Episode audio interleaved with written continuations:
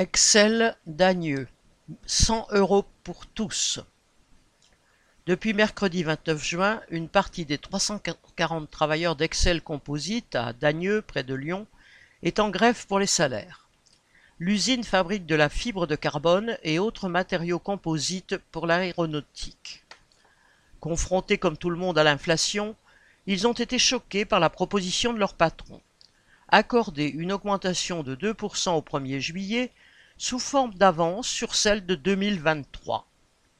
Les grévistes ne veulent ni des miettes ni des avances. Ils réclament 100 euros, immédiats pour tout le monde, ouvriers, techniciens ou cadres, refusant que les écarts de salaire se creusent davantage. Lundi 4 juillet, ils ont reconduit la grève et se sont organisés pour tenir. Ils ont créé une caisse de grève et désigné des représentants pour discuter avec la direction correspondant Hello.